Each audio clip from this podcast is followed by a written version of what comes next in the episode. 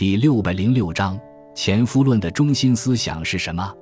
前夫论哲学著作，作者王福，字节信，安定临京（今甘肃镇远）人。因见东汉王朝政治腐败，社会动荡，故终身不仕，隐居著书。王福所著的《前夫论》对东汉末期政治腐败、民不聊生等社会现象进行了批判。全书共十卷，三十六篇，内容涉及历史、政治、哲学、军事、经济、法律等各方面问题。《前夫论》的中心思想可概括为“明君治天下”。也就是说，只有出现明君，才能天下太平。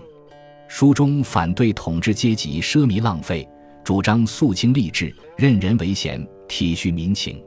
在经济思想上，主张重农抑商。前夫论提出的以气为本源的宇宙生成论，即承认历史为发展进化的观点，含有唯物主义思想，但他也有承认天命鬼神。认为明君贤臣决定历史的唯心主义思想，前夫论内容丰富，涉及方面极广，并且对当时社会批判也颇深，因此他在中国思想史上占有一席之地。